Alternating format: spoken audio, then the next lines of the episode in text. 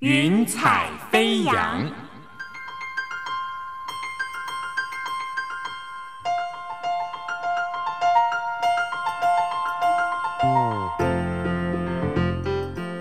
让每一朵云彩的生命牵引着你心灵的飞扬。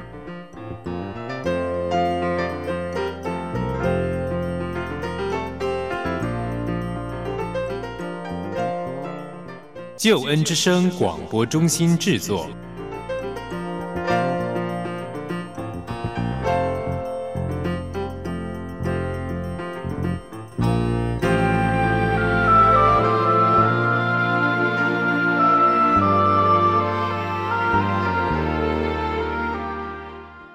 的朋友，平安！非常欢迎你收听《云彩飞扬》，我是你在空中的好朋友英如。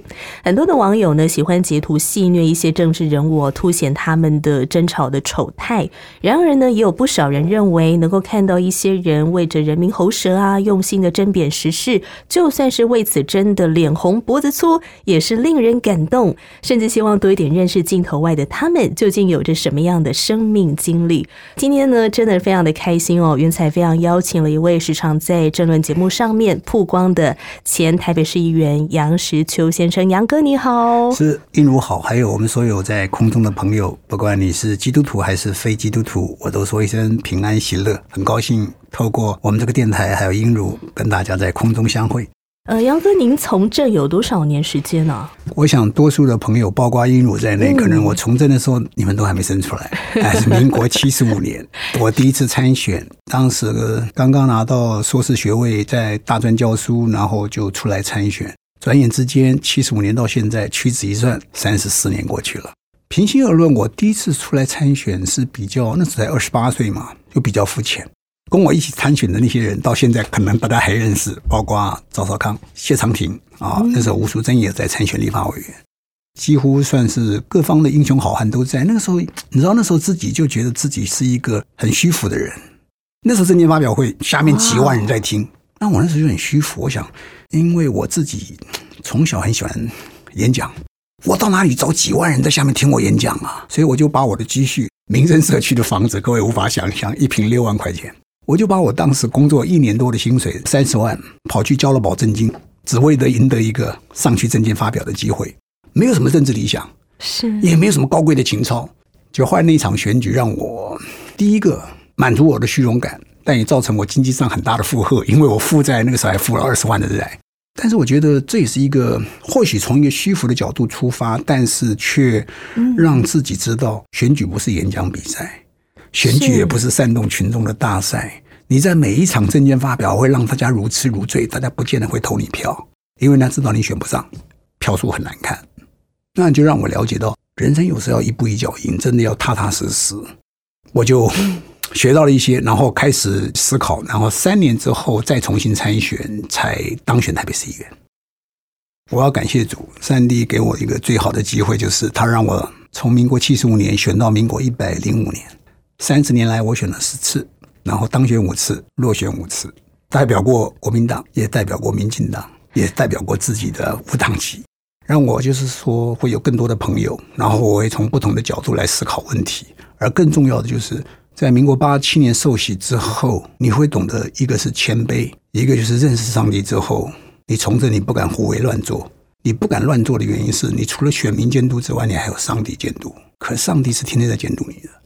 您会从政，跟您的家庭背景是不是有非常大的关系？应该也有点关系，因为我父亲是从大陆过来的，啊，他是军人嘛，退伍军人。那他对于你们这些孩子的教育方式，也会用那种比较军事的方式来教育你们吗？因为你问的这个，说实在，我真的很幸运。我爸是军人，但是他是一个算是很潇洒的军人，潇洒的军人是 第一个，他那时候。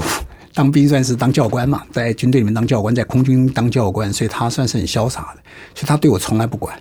我们那个年代是打骂教育非常非常非常盛行的，而且你被打，被在学校被打，绝对不会去回家告状，因为你回家跟家里讲之后，你家里还会再打一次。所以那个时代打骂教育是每天在学校都会看到那些人被打的这个这个鸡飞狗跳的。我父亲从来不管我的成绩。每一次成绩单都是我自己盖章。那这点就塑造了一个我自己，我觉得让我自己就比较海阔天空。那我就不一定要看，所以我比较喜欢看课外书。那课内书成绩平心而论，我都是很普通、很普通、很普通。但是课外书就会看了一些。啊，那我们那个年代，你知道，课内书的成绩才是天之骄子。你成绩好的，你就天王巨星；你成绩差的，你就是放牛班，你就是最烂的。那你那时候成绩怎么样？我成绩基本上混一下的话，每一次都可以，例如说国小到国中，我是全校最好班，人力分班的时候，可是我是全校能力最好班里面的成绩最烂的。然后混到高中也是可能最好的高中，但是可能最烂的。混到大学也是勉强考进大学，但是大学也很读得很差，所以我那时候念土木系念到大四的时候，我就被退学了，因为那个土木系比较不能混。你知道，大念土木工程的是要 那非常精准的计算，是嗯，所以我在土木系念到大四，毕业纪念册上淡江大学还有我的还有我的名字，但是我被退学了。可是您后来从土木工程系转换到政治系，是从那个时候您才开始萌生出哎，或许将来要从政的念头吗？平心而论，真的不是。基督徒不能说谎。我当时念政治系的原因，是因为政治系，呃，对不起，如果你念政治系，听了不要难过 啊。政治系可以掰的，土木系你不能胡闹。土木系，如果说你考结构学，你考流体力学，答案非常清楚，一加一等于二，你不能算到三。政治系基本上是申论题，你根本不看书，就可以自由发挥，自由发挥，它没有对错的。所以念政治系的原因，是因为第一个它可以混，所以我后来就是在淡江土木系被退学之后，就去念东海的政治。那东海最迷人的地方是它，第一个，它是一个基督教的学校，但是我还不是基督徒，可是我很喜欢它的氛围。然后那个学校校园非常大，可以让你培养一些就是可以自己思考的。然后我就开始练习我的演讲，我就每天练演讲。那时候我都住在校外东海别墅。我每天就对着东海，那时候我同学说你在指挥交通啊，你在对着那个练习是不是？我对着那个天空，对着那个大草原，我们有东海牧场练习演讲，我就开始背美国的总统的演讲稿。那你为什么会这么喜欢演讲呢？因为我觉得我在课业上不会有成就，我们那个年代功课好的才是天王巨星，所以你要另谋出路。那我就开始去练演讲。我那次参演讲比赛从来没得过名次，只有得过一次名次。因为按照传统的演讲标准，杨石秋是绝对是最最糟糕的。我不知道你们现在这个年年代演讲怎么样？我们那个年代演讲是一上台你下先鞠躬，然后说有一个制式化，是不是？对，各位老师、各位同学，我今天所要演讲的题目是嘣嘣嘣嘣嘣嘣，然后就是左边看三十三十秒，右边看三十秒，中间再看三十秒，然后两个手就放在你的背后，像一个录音机一样，把你背的演讲稿讲完。那这回得名。那我后来去参演讲，我从来不在乎名次。我把它当做一种表演的场所，就很奔放的演讲。我也不准备讲稿，然后我就上台，我就按照我的方式来演讲。老师不会接受这种看法。杨哥，你这种方式，如果说以我们现在来说的话，应该是脱口秀的概念，基本上差不多。所以我就是让大家说，学生就听得欢欣鼓舞，那那那些委员就觉得你这个是在胡闹。可是有一次，我唯一得过一次全国第一名，那就是民国六十九年，现在距离现在刚好四十年。我还在念土木系的时候。李国鼎先生就是创造台积电的这一位，当时台湾对经济贡献最大的那个当时的财政部长，他创了一个叫做资讯周，就台湾要往科技这方面发展，然后就给所有台湾大学的学生来参加这场比赛，而且他奖金非常丰富，在那个时候平均一个上班族的薪水是两千块的时候，他奖金是一万五，我拿到第一名，哇，我拿到第一名，因为下面的评审委员不是那种传统的评审委员，他们都是科技界的。那没有什么讲稿，我就告诉大家，台湾在电脑这一块，在资讯这一块应该怎么发展，怎么发展，怎么发展讲。我没有讲稿，我记得我走出教室的时候，那个秘书小姐跟我讲：“她说杨先生，杨同学，你们把讲稿给我。”我说：“我没有讲稿。”哎，她说：“你要赶给我。”她说：“你会得名，因为我们登到第二天的经济日报上面。”结果就跑到附近有个饺子馆，我就把它抄下来。结果第二天就回来，我得名了。然后就把那个奖金请我们同学到当时的 pub 去吃了一顿，所以我的土木系的同学都还记得杨石秋那才蛮慷慨的，因为我奖金有一万块，这是唯一得名的。但是很讽刺的，我电脑资讯周我是全国演讲比赛第一名，可是我在念土木系的时候，当时的电脑课我是三修没过，这也是我退学的原因之一。是，所以后来去念政治系，那为什么后来开始有想要从政啊？为什么开始会出现这个念头？那个时候，民国七十六年解严了嘛，党禁报禁开放了。然后那个时候，因为我七十五年选过了，那我知道我不可能靠个人那种演讲，那是胡闹的。那时也三十岁了，所以我就参加了国民党党内初选。国民党当时的选举是你要准备多少钱，你才能参选，然后新人很难得有出头的机会。可是我还记得那一次有一个很特殊的制度，叫做一个人可以投七张票，叫联计法。我们有十五个候选人，你可以盖七个人。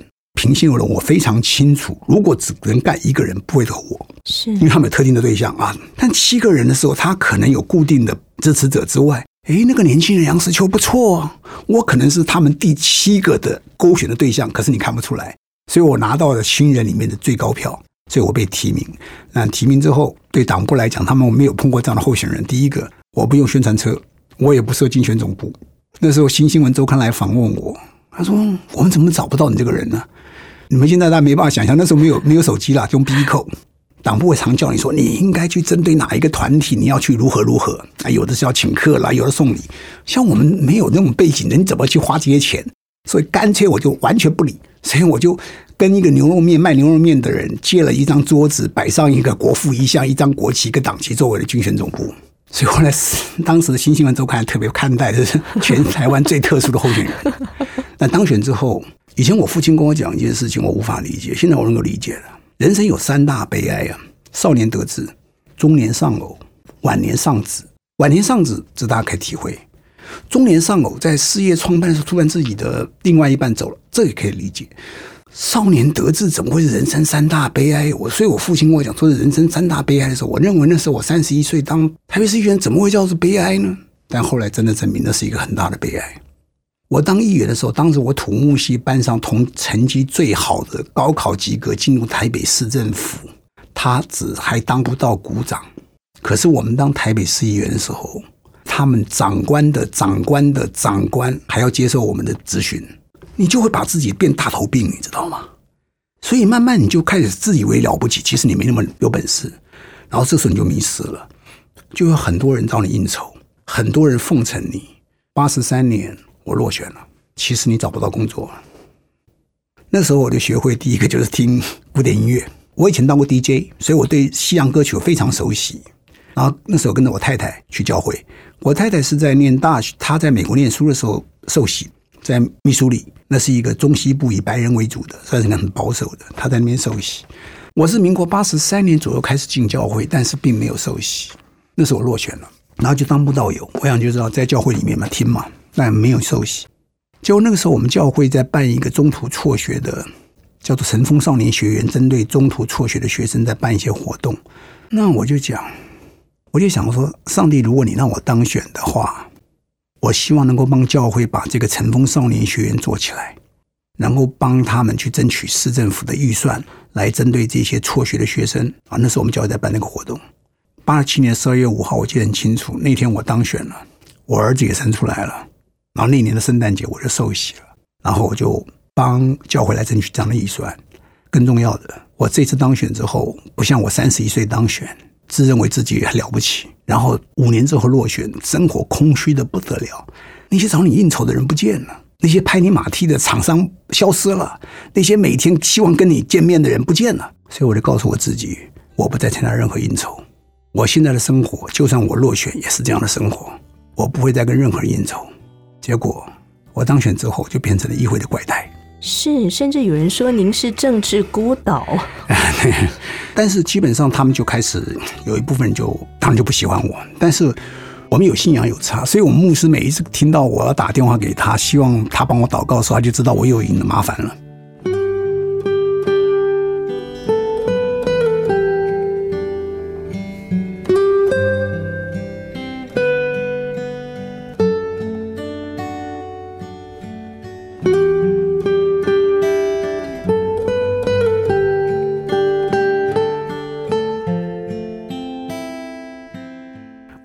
在外县市，我早被他打死了，因为我挡了太多的预算。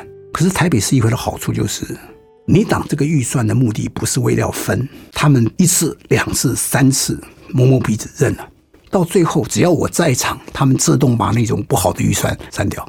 要感谢主，不是在台北市议会，其他地方的话，你不是被他干掉，你就可能一定遭受到非常大的那种黑道的压力。您真的没有收过黑函吗？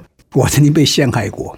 苹果日报还登了一小段，有一个宾馆业的大亨最近跟那个警察打架，提到一小段，当年因为杨石秋跟他打官司，结果揭发了当时台湾司法史上最黑暗的一面，就是人头顶包案。前天的《苹果日报》，这发生在民国。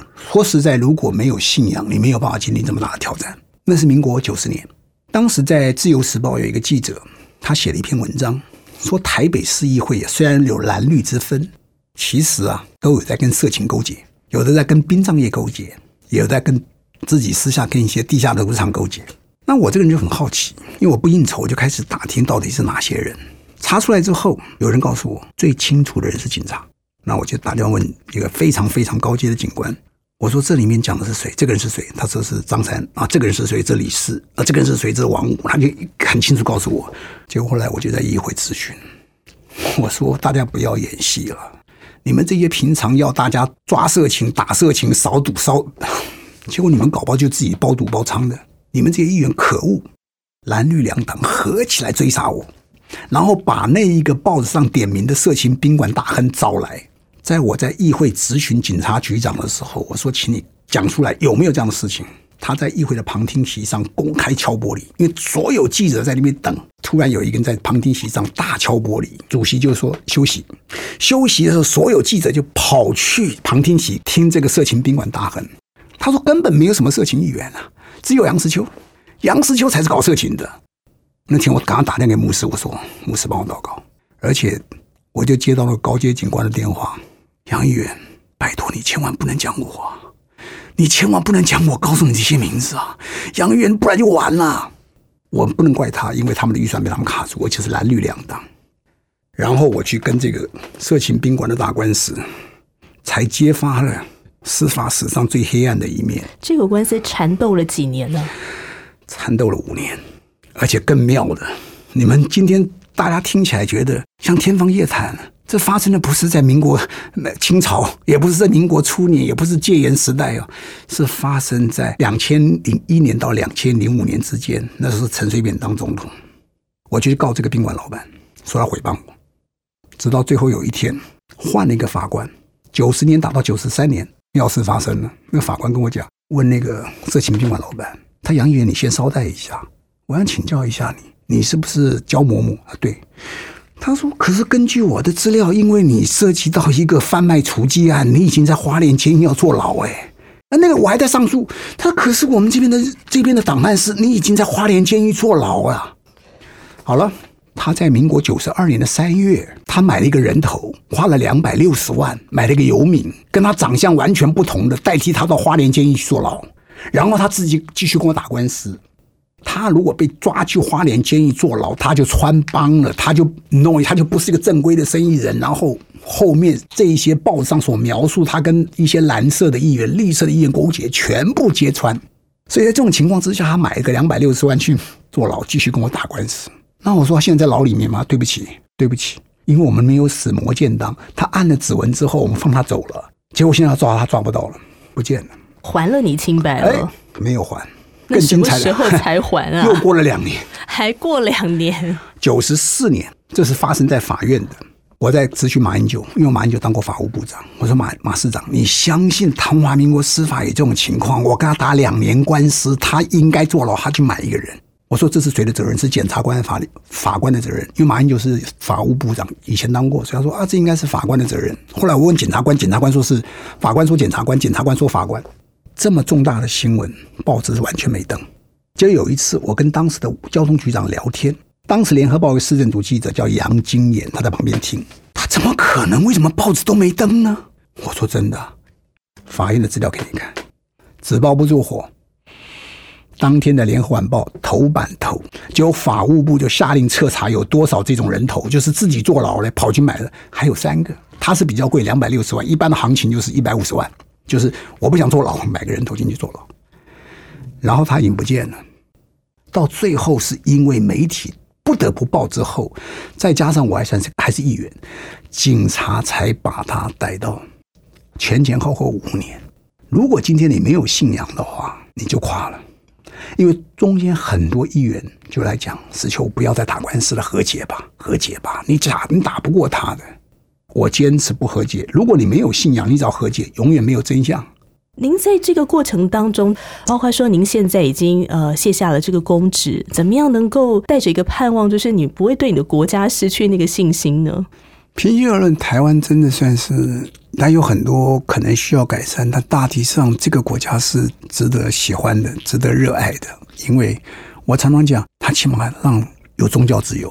我很坦白讲，像今天武汉肺炎，呃，我们的冠状病毒在中国大陆造成这么多的一些所谓的伤害，甚至全世界，我都会希望说，这个病毒能够在上帝的保守之下，每一个人都有平安。啊，也希望中国大陆不管是武汉哪里的人民或者日本，他们都能够有平安。可是我对任何那种没有允许宗教自由的政权，我是完全没有办法接受的。一个连宗教自由都不允许，一个把自己当做上帝的领导人，那是最危险的。所有历史告诉我们，摧毁宗教的人，将来一定是摧毁自己的政权。把自己当上帝的，将来自己一定会被被上帝惩罚。就我今天来看，台湾今天最可贵的就是，我们或许有不同的宗教，就像我是基督徒，这是台湾今天最可贵的。只要一个政治人物真的他如果有很虔诚的宗教信仰，我相信他基本上就不敢胡为乱做，因为他除了选民、法律之外，就像我们，我们还有上帝监督我，那我们怎么敢胡为乱做？张扬哥，我在您的脸书上面常常会看到您会 po 一些圣经的经文哦，所以我想能不能也跟我们谈一谈，你在这个读圣经祷告的这个过程当中，你觉得圣经的经文怎么样来帮助你，或者说它带给你什么样的影响？说来很惭愧，我以前都不太太看圣经的，我只要拿出圣经的时候，我太太就说：“你看，你一定在议会又惹祸了。” 所以赶快需要紧紧抓住上帝的话，是不是？我找牧师，我太太就知道大概。我就挡他预算了。我念圣经，大概也就是出事了，出事了，大概又不知道碰到一些很大的挑战。但是我现在就会每天早上，从两年前开始就开始养成晨祷的习惯，然后每天早上大概会花半小时到一小时来看圣经。我觉得看圣经之后，给大家最大的一个就是你心里会平静，而且很特殊的就是，你所有的困境或你所有的。恐惧或所有的担心，往往你那天所想的，他在圣经里就突然会找到答案。我担心的这个事情，哎，圣经告诉，哎，你翻到那那天你读的圣经的时候，哎，他告诉你，你所担心的算什么呢？很多智慧的话语就在这里面。年纪越大，发现圣经很多的话语，就让我们真的在人生当中，每一个人，平心而论，各位，有人是为金钱烦恼，有的人是为学业烦恼。有的人是婚姻烦恼，有的人是为事业烦恼，但是在圣经里面会告诉你，你有所依靠的时候，你有什么好烦恼的？我想在圣经里面都会有答案。你所有的烦恼，你所有的失恋，你所有的挑战，几乎圣经都会给你答案。我觉得这是一个我们身为一个基督徒有个最大的依靠，因为你靠任何东西，政党，政党会轮替；你靠老板，老板会倒；你靠人。人有太多的背叛，但是你靠上帝，他是永远坚定不移的会跟你站在一起。谁是你最深切的拥抱，让你的人生有依有靠？谁是你最顶尖的荣耀，让你的人生重新？再造，谁是你最智慧的引导，让你的人生常有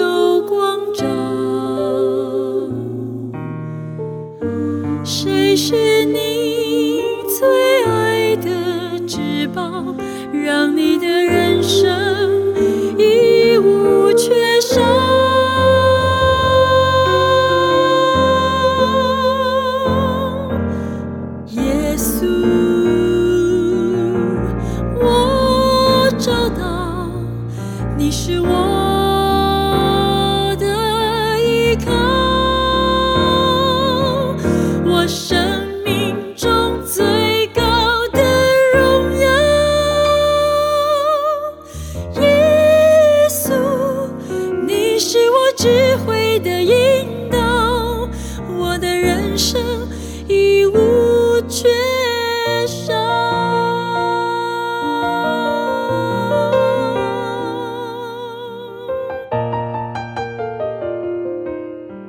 在所收听的节目是英如为你主持的《云彩飞扬》，今天邀请到前台北市议员杨石秋先生。在接下来的这一段时间当中呢，特别想要聊一聊，呃，杨哥您的婚姻家庭。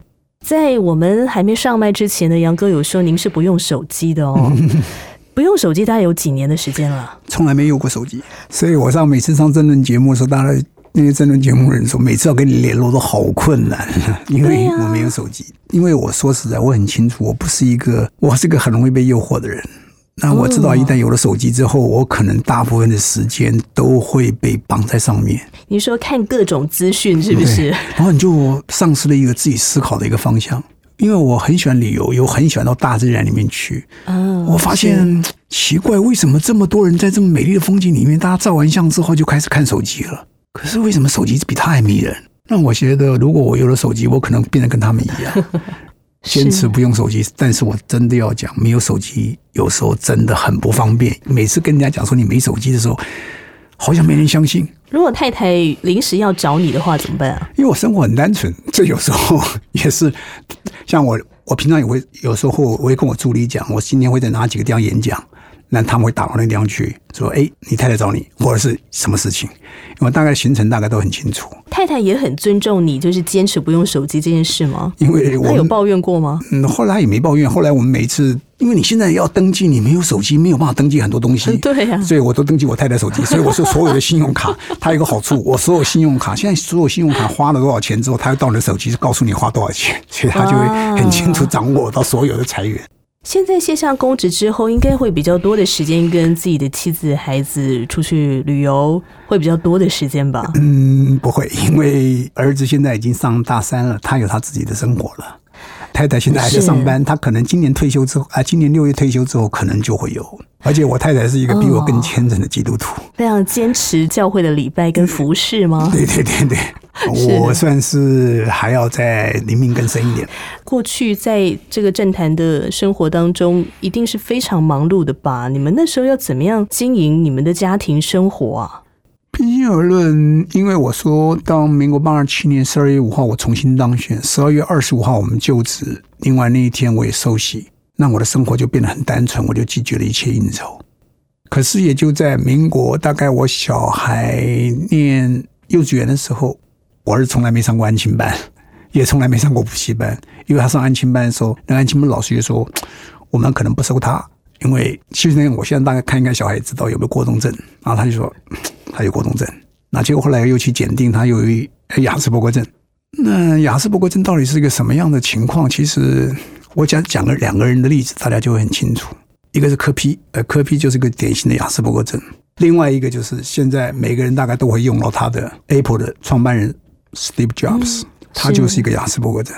孩子出生之后大概多久？您跟太太观察到，哎，他好像跟一般的小孩不太一样。小孩都爱好动嘛，那没有问题。大概在小学呃五岁的时候，他去上那个安亲班的时候，那安亲班就说他不收，他不收，他过动症。那我们也知道什么叫过动症，就顽皮嘛，就是顽皮而已嘛。那后来又去大概在国小一年级鉴定，他又有雅斯伯格症。但是这样有个好处。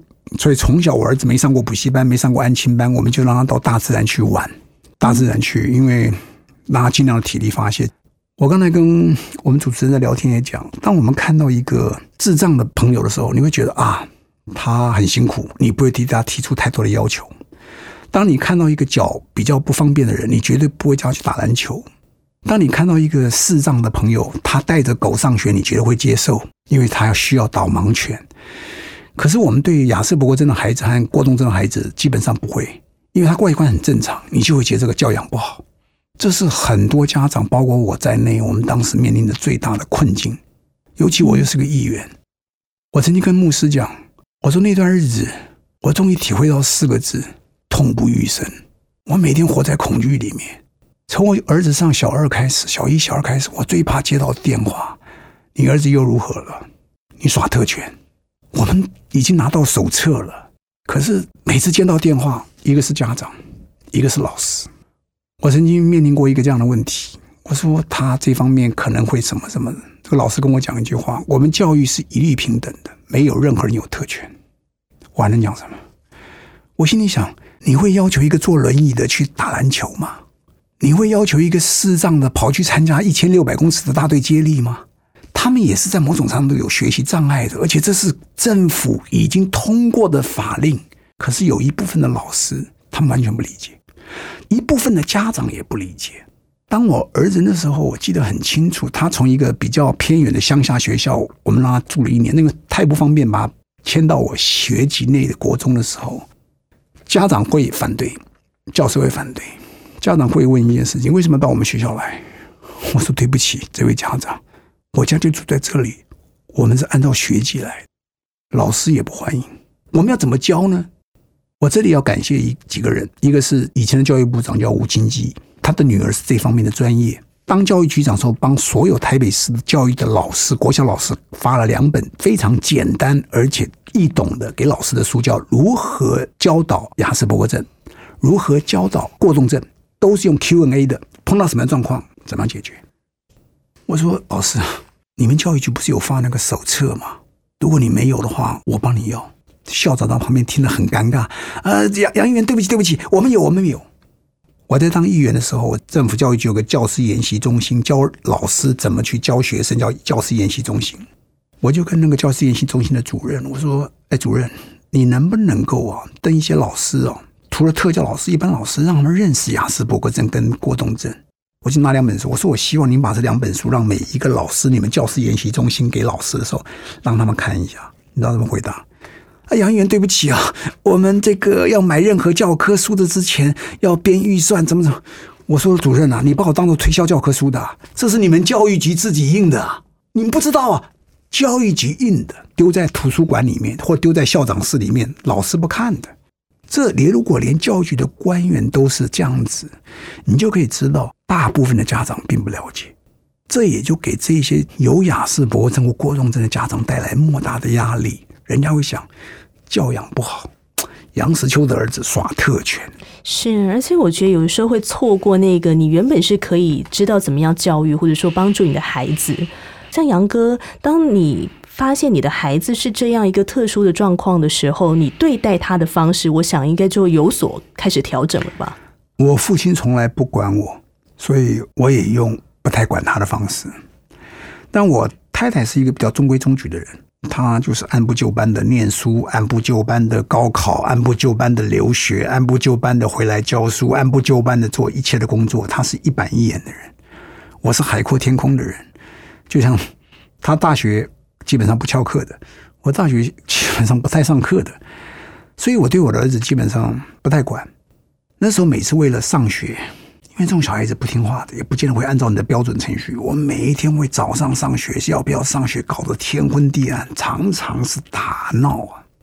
那反正是梦魇。如果今天我没有信仰，我们家庭早就破碎了。你们有没有曾经三人抱在那边哭，然后儿子没哭，但你们两个哭了？嗯，其实大部分都是已经眼泪掉不出来了。但是最近碰过一个，就是我儿子哭了，他说他觉得。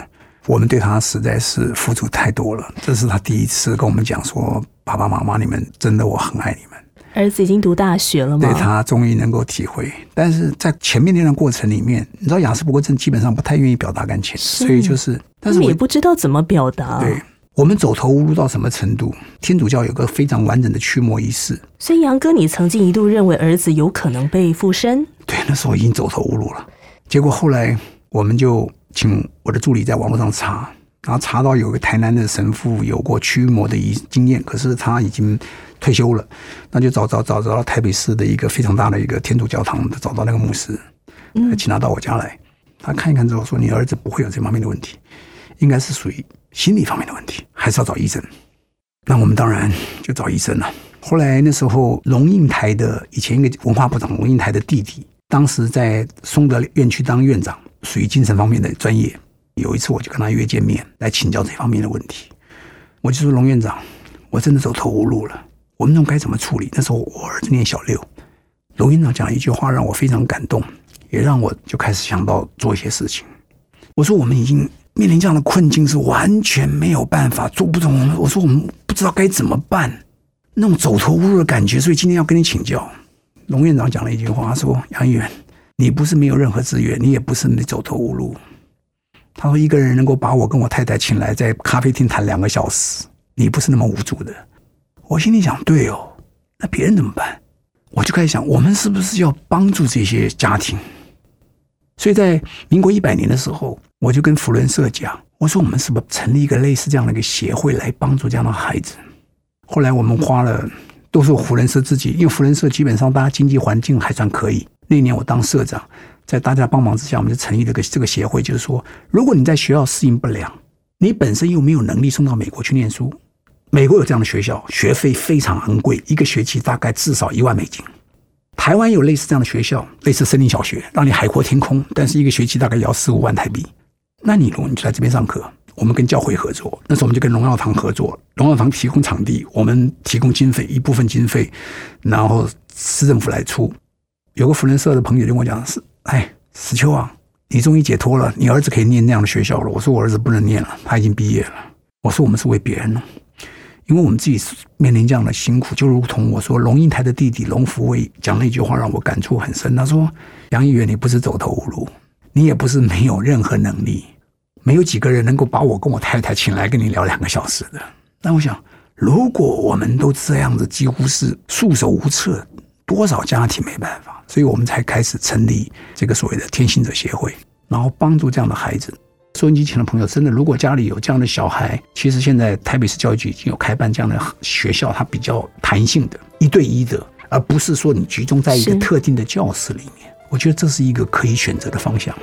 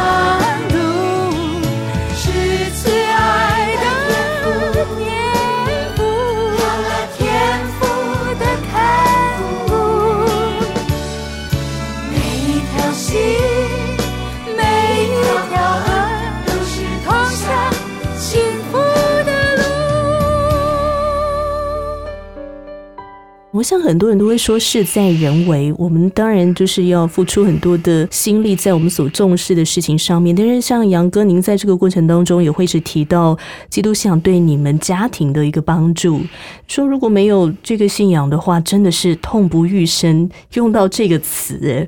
所以究竟这个信仰是怎么样的去兼顾你们心里面的信心，或者是说帮助你们可以有一个平安，然后往前走？如果你没有信仰，你第一个会怎么想？我是做了什么孽，我才有这样的状况？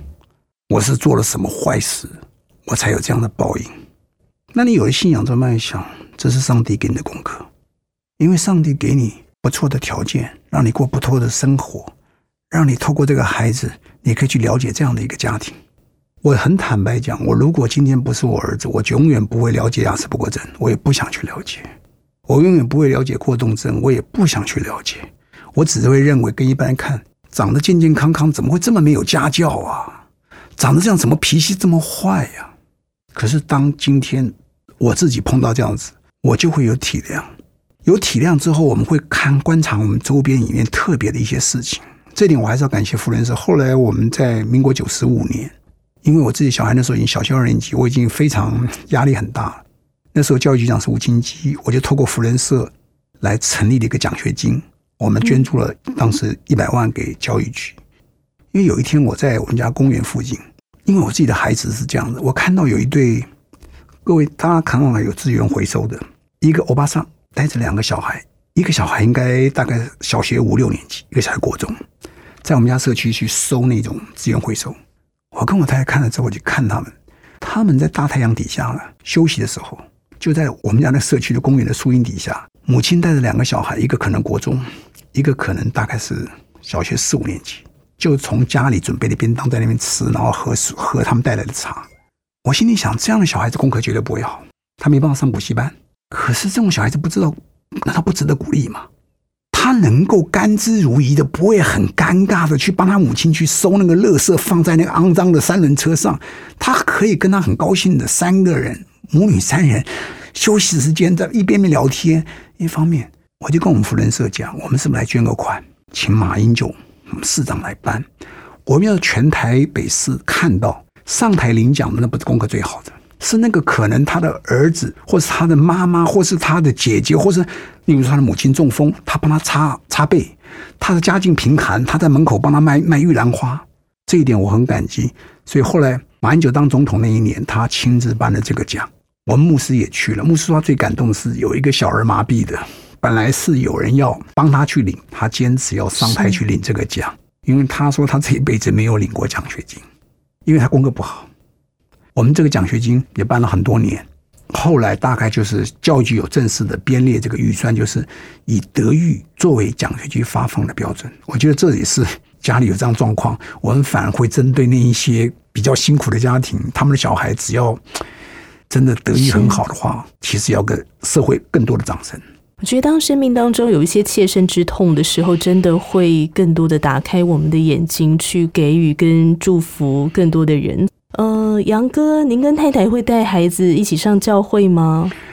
小时候生出来，当然有献殷礼嘛，但是现在还不带上教会，是，嗯，但我觉得这也勉强不来了，就为他祷告，我们就每天为他祷告，相信他将来，我相信主，我也信靠主，我相信他将来会成为一个基督徒，这也是我每天祷告的一个。最重要的内容之一，像我们在出国有时候常常因为自助旅行碰到一些很特殊的状况，像今年我们在美国也碰到一些状况。像以前我们讲，哎呀，真的靠主的保守，我们化险为夷，他会很不以为然。他现在没讲话，就代表就就我说啊，这我就跟我的孩子讲说，儿子，你看这是主的恩典，这么大的危机我们过去了，本来碰到那种情况可能会发生怎么样的后果，竟然没有了，真的主的恩典。他笑一笑，不讲话。那以前他说那就会驳斥你说这是我们自己干嘛？现但是我觉得从这一点，我就跟我太太讲，你看到没有？他慢慢的调整了。能不能谈一谈你们的家庭生活有什么样的一个时刻是你们感觉到特别温馨的？其实我儿子他本身还有过敏性体质，大家都知道，有时候呢异位性皮肤炎擦药会有时候就留下一些后遗症，所以我们从小就会带他去海边、山边。所以它会长得比较高大，然后从异位性皮肤炎擦药很快就消失不痒，但是相对来讲，它有时候会会造成一些后遗症。那我们就带他到海岛去，我觉得用海水泡、用太阳晒是最好的方法。所以那一段日子，就是他在愿意跟我们出来的时候，我们几乎每个月、每一年都会到一些海岛去度假，那是一个蛮愉快的回忆。有时候看看那时候的照片，哎，觉得那是个很很愉快的回忆。当然，后来只要他上到小学五年级之后，有时候会比较辛苦一点。但是我我真的要感谢主，我们度过那个难关。因为度过那个难关，我们也想到将心比心，成立这个协会。我觉得，或许当你成立这个协会之后，哎，上帝也看到你，所以他也慢慢的让孩子有了改变。其实聊到这边，我也特别想要问一问杨哥，您的夫妻的生活哦。刚才聊到了很多是儿子这个方面的。呃，杨哥，您结婚多久啊？民国八十年结婚，到现在二十九年。是我这边呢有一张您过去的竞选的海报，可以帮我看一下是什么时候拍的吗？哦，这是民国七十八年。民国七十八年，七十八年的时候三十一岁的时候，三十一岁的时候，那时候我记得那是一个中央日报的记者，他来访问我，然后拍下来，然后给我的。七十八年那时候三十一岁，我觉得就一般老百姓看到这张海报的时候会放错重点，嗯因为太帅了，这应该是明星吧？很帅耶，哎没关系吧？那时候是蛮帅的，那个时候蛮帅，那时候三十一岁。那时候我当选完之后，中央日报的记者来访问我，然后拍了几张照片。您看的就是，啊，你不看你不讲的话，我都已经忘掉这是 哎，所以那时候结婚了吗？还没有结婚。那时候我是七十九年认识我现在太太，那个时候是我的议会同仁潘维刚，是潘维刚介绍的。啊，那个时候其实学生时代，因为长得不太丑，再加上在学校算是个风云人物了，因为功课很烂，情史丰富吗？所以朋友倒是蛮多的。朋友是女性朋友吗？女性朋友倒还不少，平心而论，是是是女性朋友，还真的是女朋友呢。呃，女朋友吧。那个，所以我大学同学都会记得我当时的女朋友。哎、我可以冒昧询问一下杨哥，嗯您跟太太认识之前交过几个女朋友啊？呃，在跟太太认识之前交过很多女朋友，其中一个女朋友蛮长的，交了将近十年，高中时候认识的。那后来为什么交代到太太手中了呢？嗯，有时候人生太花俏的话，人家会受不了。但是我念大学的，包括念研究所的时候，都会记得我之前那位女朋友，因是为当时嗯就会带她参加一些活动。是那她那时候也还蛮亮眼的。那后来怎么被太太吸引到的？嗯，人生就是这样子嘛，因为他是比较一板一眼的，你们性格差这么多、差很哎。大，他是一板一眼的。他是比较低调，像我说，他民国七十七年那时候就拿了金马奖的是。最佳编剧，跟现在一个还在影剧圈还常常有这王小弟，他跟王小弟共同拿了七十七年的最佳编剧，然后七十八年他是金马奖最佳编剧的提名，但没拿，也拿过一，但是走幕后的工作，也参与过一些金钟奖的最佳的好。像都不太用真名对对，他都用他的，他都用他自己的那个艺名来做这方面的，连他自己，包括他当时的朋友都说：“你怎么可能你会跟杨世秋在一起？”因为我是比较外显的，我学生时代功课是烂到一塌糊涂。可是学生时代，尤其那时候我在念淡江的时候，大家大部分都认识我，因为我很喜欢办一些非常大型的活动。我那个时候是很会、很会、很会、很会主持节目的。那杨哥，那您跟太太啊、我觉得如果一直称呼太太的话，好像有点没礼貌，不知道太太怎么称呼啊？我我我老婆姓宋，那您跟宋姐，你们两个第一次相遇是在什么场合啊？在潘伟刚的办公室，就是我的同事，他约在里面见面。那他那时候看我很不顺眼，啊，嗯他看我很不顺眼，他认为我以前在议会就我我说我第一次当议员，那时候我记者给我取个绰号叫屁屁，所以没有被你帅气的英姿吸引到。他说觉得我太臭屁了。因为您刚刚讲说，其实宋姐刚开始第一次看到您的时候呢，对你印象不太好那为什么后来愿意跟你谈恋爱啊？他也不太愿意跟我谈恋爱，我约他所以，你死追他吗我？约他几次，他也他他他也不出来。但是我的个性就是这样子，嗯，不出来也没关系，下个礼拜再说吧。缠磨到下个礼。拜没有的话没关系啊，下个月再讲吧。那这样子话到最后就哇水到渠成，因为那你那时候怎么没想说算了，放弃好了？倒也不会，因为大部分来讲，我们学生时代人是这样子，好像都很容易嘛。第一次不行，第二次一定成功。哎，结果他碰了不少钉子，觉得不可能的事情，那就会有一点就是啊，我非要这个，是那所以花了大概半年的时间吧。所以我们大概七十九年的六月认识，然后到八十年的六月订婚。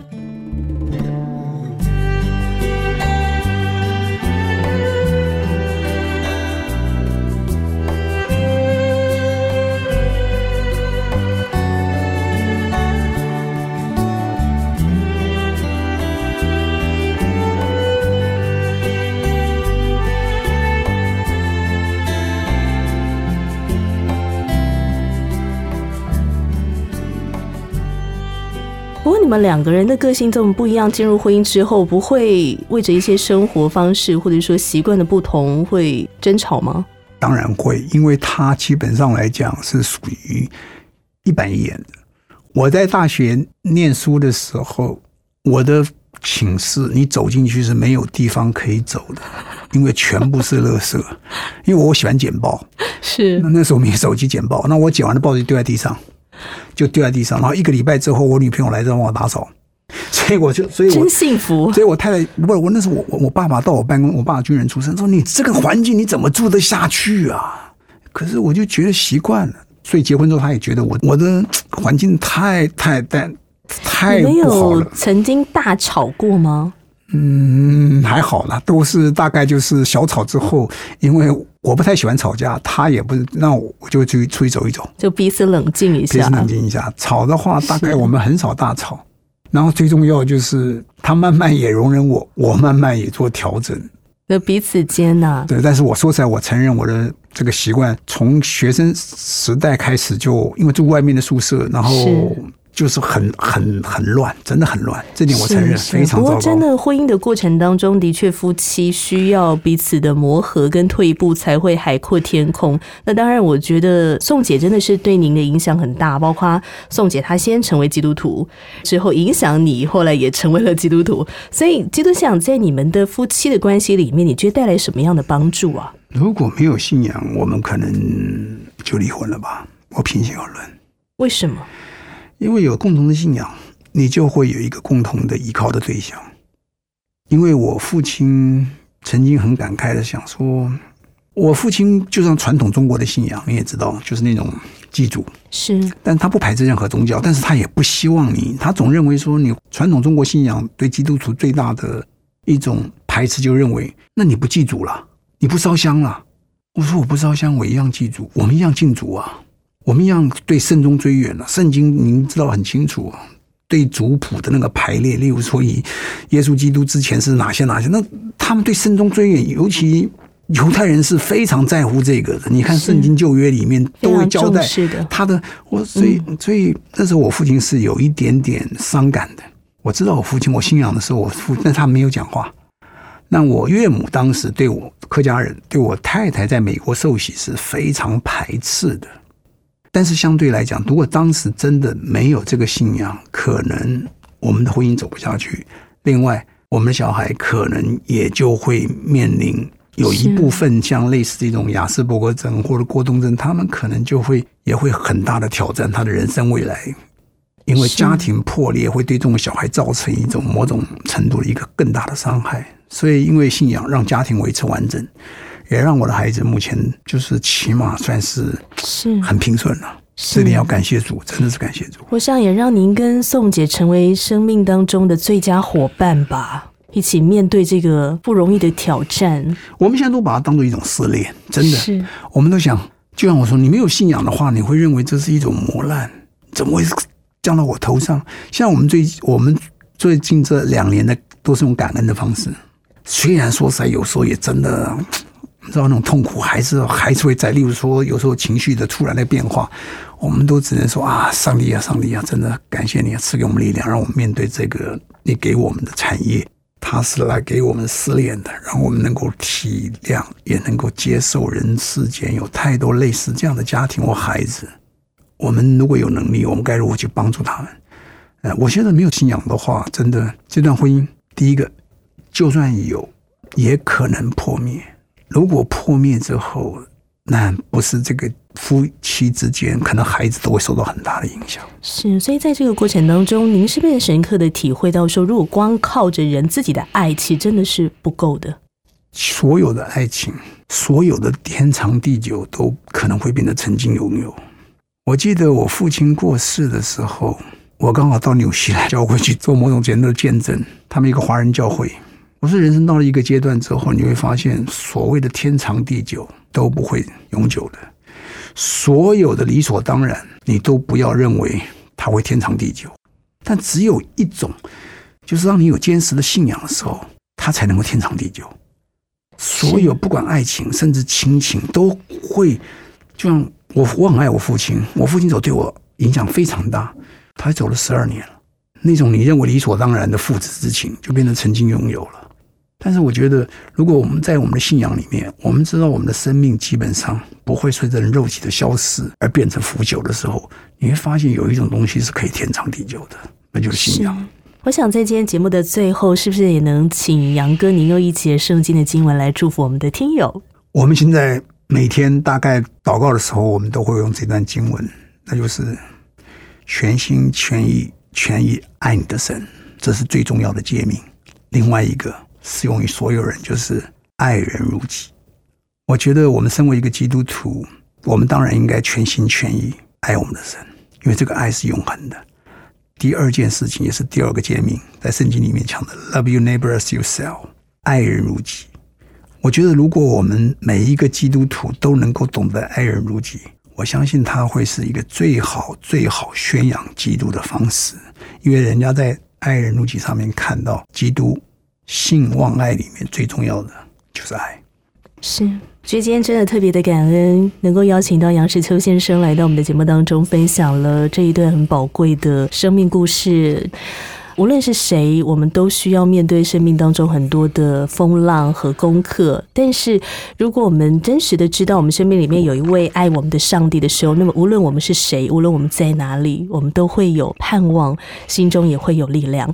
再次感谢杨哥来到，谢谢你。谢谢你，英如，也谢谢所有空中的朋友，也希望我们在基督当中，这个上帝会保守我们这个国家。